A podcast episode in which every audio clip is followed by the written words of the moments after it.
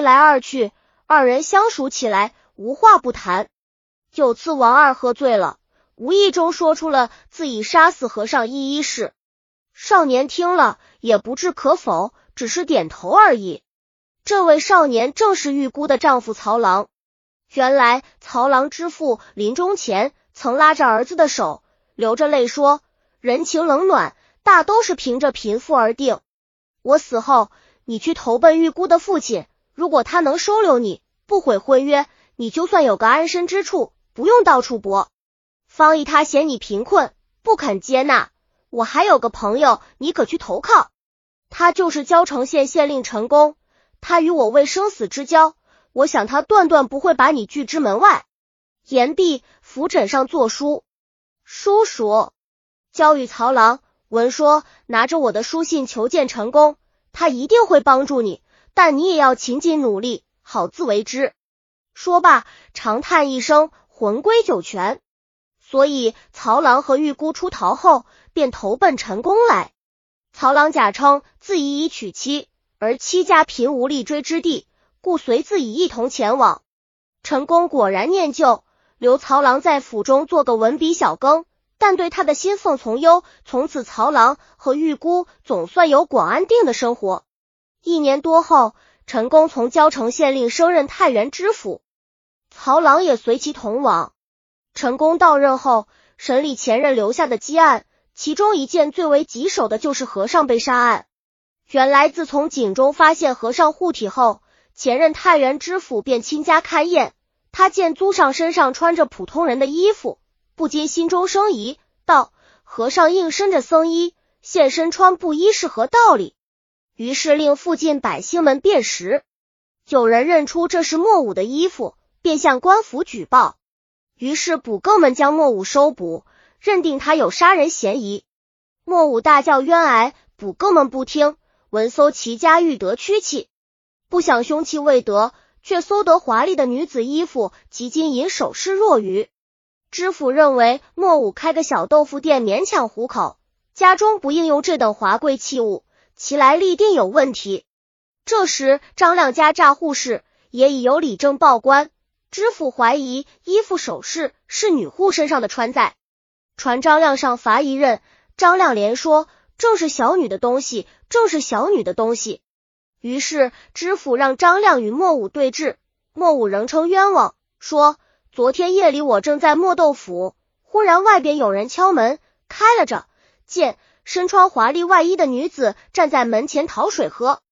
我将她引进屋，觉察他是一个男人，心想他男扮妇装，肯定心怀不良，举棍要打他，却跪地求饶，愿将身上所穿之衣及首饰与我换一布衣布鞋。我与他交换后，他即出门不知所往。我怎么会知道这是张亮家的衣物呢？张亮听了，虽然明知莫武说的是真情实话，却不敢承认那女户其实就是自己用和尚装扮成的，因为那样一来，自己就成了杀死和尚的凶手。于是他一口咬定，说我女儿明明死后又诈护，怎能说她死后又变成一个和尚？我想一定是死人诈护后到处乱跑，跑到莫武家门口又将我于地。莫武趁机扒走我女儿的衣物。知府于是对莫武用刑。起先莫武还咬牙忍着，无奈人心似铁，官法如炉。几次大刑过后，莫武怎么咬牙也无济于事了，只好承认自己杀了和尚。再动刑，又承认自己扒走了女户的衣物。问将和尚护体扔到何处，凶器在哪？莫武却又信口胡编，说不出个所以然，因此官司拖了年多，至今未决，成了一件悬案。后来知府因为某事被御史参了一本，朝廷将其罢免，陈公继任审理积案。看到这件案子时，认为莫武已是一个年近六十的老人，一夜之间又杀人又掠物，不合情理，其中必有可疑。于是召集手下的文书们共同商量。曹郎阅看宗卷，见案件发生的年月日后，大为惊讶。回家后告诉玉姑，玉姑听了也说，此案发生的月日正是当初你我逃的当夜，案中文有我的衣服首饰，必与我有关。你将卷宗取回家，待我细观。第二天，曹郎将卷宗取回，交与玉姑细看。看毕，夫妻二人慢慢推想、猜测其中的缘故。玉姑说：“当日我既然与你私奔，父亲寻我不获，也许会向姚家人托辞，说我暴死，以了结婚事，这倒很是和平情理。但又哪单来的什么诈月，使人迷感不解。”玉姑以手托腮，想了半日，忽然叫道：“有了！我父既然向姚家人谎称我已死，但又苦于没有掩体，演变会被人看破。”于是忘记自己身穿女服而门求隐，这也在情理之中。如此说来，莫无以前的供词是真情实话。那么杀死和尚的文当是谁呢？孤略想了想，将手掌轻轻二拍，拉道：“必是我父亲怕僧人走军漏泄秘密，所以又暗中派人将其追杀。如此，此案可结，只是可怜了我的父亲。”曹郎听后沉吟半响。忽然拍掌大笑道：“你说的对，真可谓一语道破天机。依你所言，在家推断，那些请来念经诵佛、超度死人的和尚们，三天两头见死人，岂有认不出活人死人的道理？如此看来，必定这些诵经的和尚们也一一被你父亲买通，众人暗中相互照应，以诈护遮人耳字。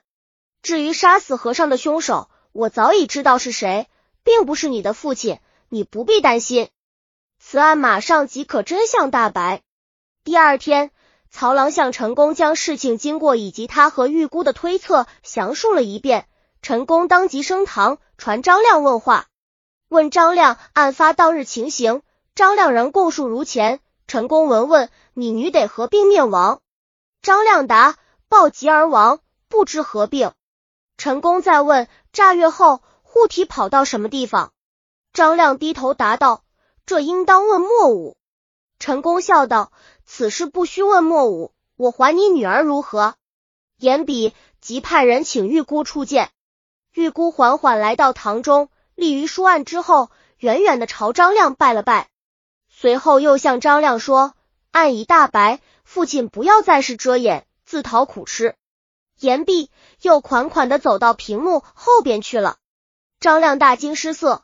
于是将当夜发现女儿私奔去金姑家索讨，搬回木柜，柜中有死和尚事，原原本本说了一遍。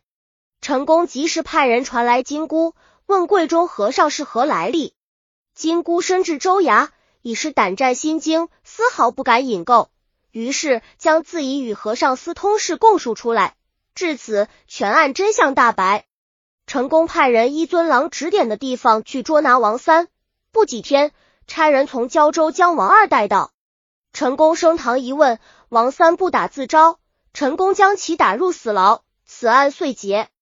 从此，陈宫断狱如神的美名开始在当地传开来。而其实此案所以能破，是靠了许许多多的巧合和妈然，这就是一般人所不知道的了。陆新剧《清朝野史大观》编写。本集已经播放完了，喜欢的话。记得订阅专辑，关注主播主页，更多作品在等你哦。